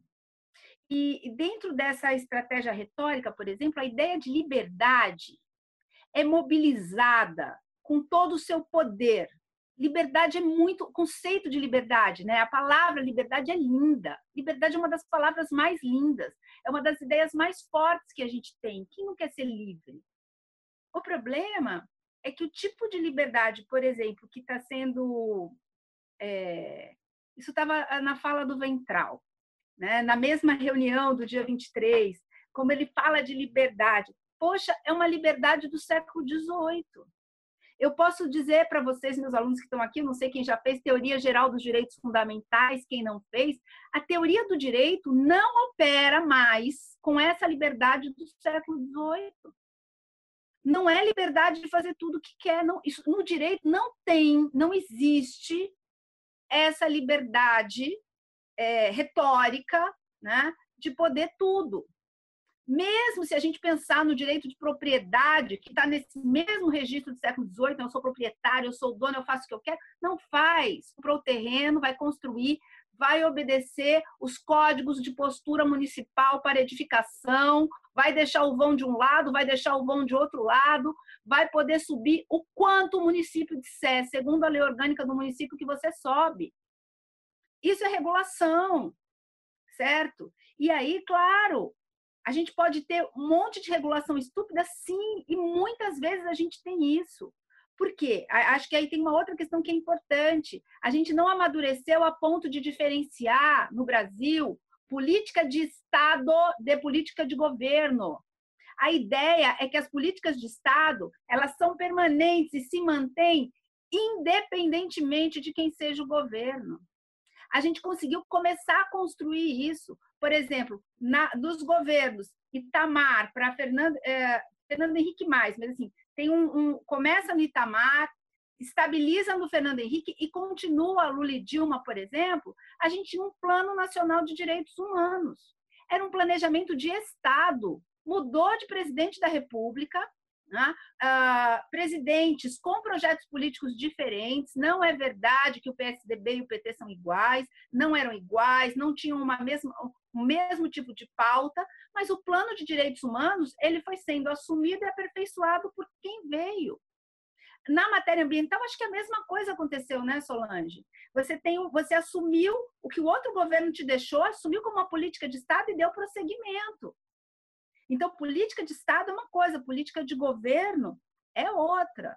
Então, assim, essa ideia de uma liberdade é, no direito não tem isso. A gente nem fala mais, certo? Para vocês terem uma ideia, na teoria geral dos direitos fundamentais, a expressão que a gente usa não é nem geração de direito fundamental, a gente fala em dimensão. Porque o direito à liberdade é sobreposto pelo direito à igualdade, pela proteção ambiental. Cada uma das liberdades e direitos individuais é redimensionado pela próxima fase. Então, não existe mais o direito à liberdade sem que eu contemple os direitos sociais, como saúde, educação, propriedade, proteção no trabalho, previdência social. Tá? É, as coisas vão se redimensionando. Esse é o termo que a gente usa em teoria dos direitos fundamentais. No direito. Então, o que nos está sendo oferecido, essa ideia de liberdade, ela é muito século XVIII, ela é muito tosca. Ela é muito tosca porque a gente já pensou, porque a gente tem um acúmulo de que ela não dá para pensar a liberdade daquela maneira. Agora, ela é tosca do ponto de vista do que a gente estuda, até do ponto de vista do nosso registro, a ideia de liberdade está na nossa Constituição, e a teoria dos direitos fundamentais dá esse peso de redimensionamento, né? em que cada geração de direitos vai redimensionando a outra para uma coisa mais completa. Hoje não tem o direito de propriedade se ele não observar as regras urbanísticas e o meio ambiente, a proteção do meio ambiente. Eu não posso impermeabilizar o solo, não posso jogar o meu lixo onde eu quero. Né? Isso, obviamente, vai gerar um monte de regulação, mas viver numa sociedade complexa é assim. E outra coisa que eu, que eu preciso dizer é que esse modelo, essa modelagem constitucional dos Estados nacionais, é o resultado da Segunda Guerra Mundial. O sistema internacional é o resultado da Segunda Guerra Mundial. Porque parece que agora é, é, um, é um. Isso, isso foi colocado como um plano do mal que bolou um esquema e todo mundo que compartilha desse esquema, poxa, esse é o resultado do nosso próprio processo civilizatório, com acertos e com muitos enganos, certo? tem coisa que tem que se regulamentar, porque não realmente o que a Solange falou não tem eficácia. A gente tem que avaliar a eficácia. A gente tem que ver se uma norma jurídica funciona para aquilo que ela foi criada. E aí, claro, esse é o nosso papel. É pensar se uma determinada norma jurídica ela atua no mundo, ela funciona no mundo de acordo uh, com a intenção, com a declaração dela. Né? Essa seria a nossa, digamos assim, seria a nossa possibilidade de contribuição. Né? Agora, se ninguém quer ouvir se a norma funciona ou não funciona, ou se a norma funciona só quando eu consigo deixar de propósito uma lacuna, né? Uma lacuna é assim, tudo que não está proibido está permitido. Então, quando eu deixo uma lacuna intencional, né, de maneira intencional, eu estou dizendo que uma atividade é permitida, ela não está regulamentada, eu faço como eu quero.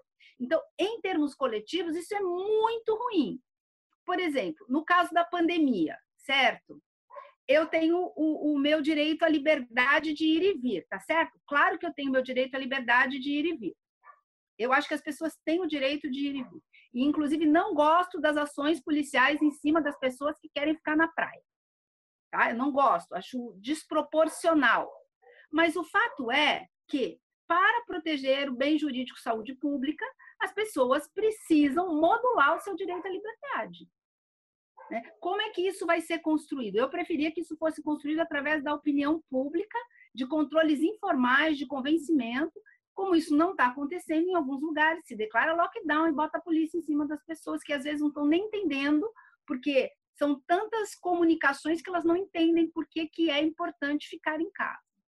Então, o que eu quero é, dizer com esse exemplo é que a gente vive em sociedades altamente complexas, com muitos interesses que se sobrepõem e também com muita tecnologia. Por exemplo, é, se eu, eu não posso construir do jeito que eu quero, porque eu não posso impermeabilizar o solo. Eu não posso impermeabilizar o solo, porque se eu o fizer, vai ter enchente. E quando tiver enchente, vai prejudicar a minha casa, de todo mundo, e a viabilidade da cidade vai, vai para o brejo.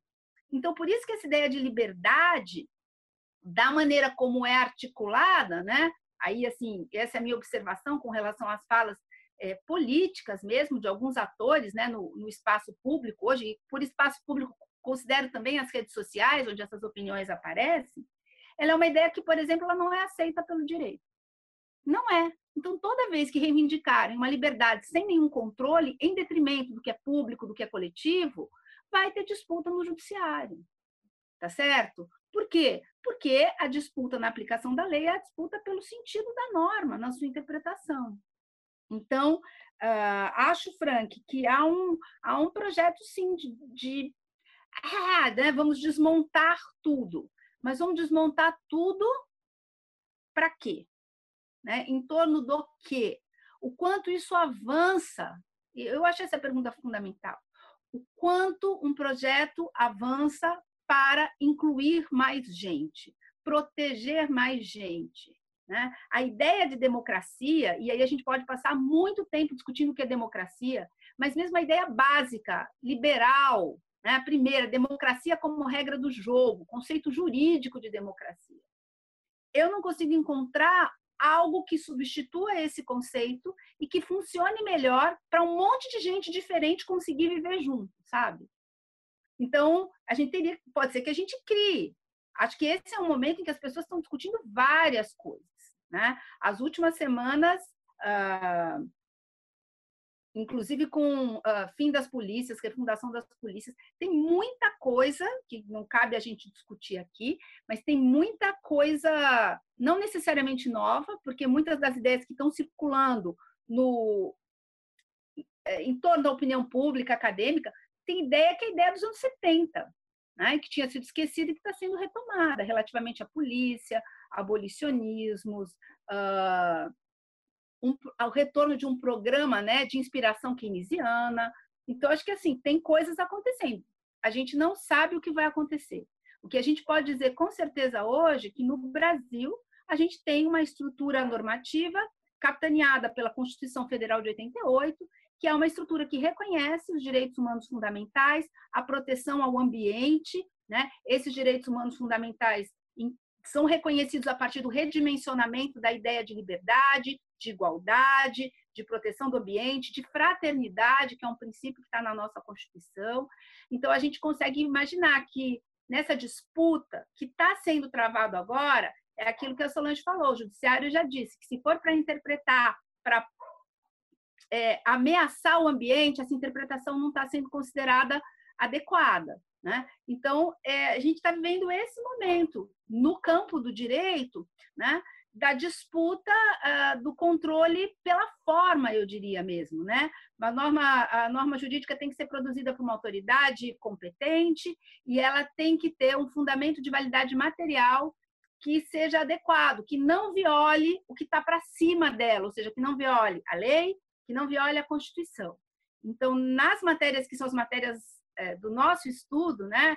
Eu, Direitos Humanos, a Solange Ambiente, a gente está a gente tem uma matriz constitucional, a matriz constitucional brasileira ela está alinhada com o direito internacional, né? com a Organização das Nações Unidas, com as suas agendas, agendas, né? com a agenda principalmente de desenvolvimento sustentável para 2030, tem uma agenda internacional. O Brasil está alinhado com isso normativamente, normativamente, é bem objetivo isso. Não é que eu quero politicamente que seja assim, é assim, essa é a opção política brasileira até esse momento, tá? Há setores sociais que não estão contentes com esse modelo, com esses valores, e aí querem desmontar esse modelo. Acho que esse é o impasse que a gente está vivendo, Frank. Acho que a sua hipótese é cabível completamente. Acho que é isso. Bom, então penso que é, a gente encerra por aqui. A gente já está chegando às 16 horas, que é o nosso horário de término. É, eu gostaria novamente de agradecer a professora Solange e a professora Andréa. É, dizer que semana que vem a gente vai ter uma outra live com a professora Marisete Lucini e com a professora Silvana Bretas, discutindo precarização do trabalho docente em tempos de, de, de pandemia. É, todos estão convidados de novo e, bom, continuar. a gente vai continuar dando sequência ao trabalho do observatório. É, muito obrigado a participação de todos.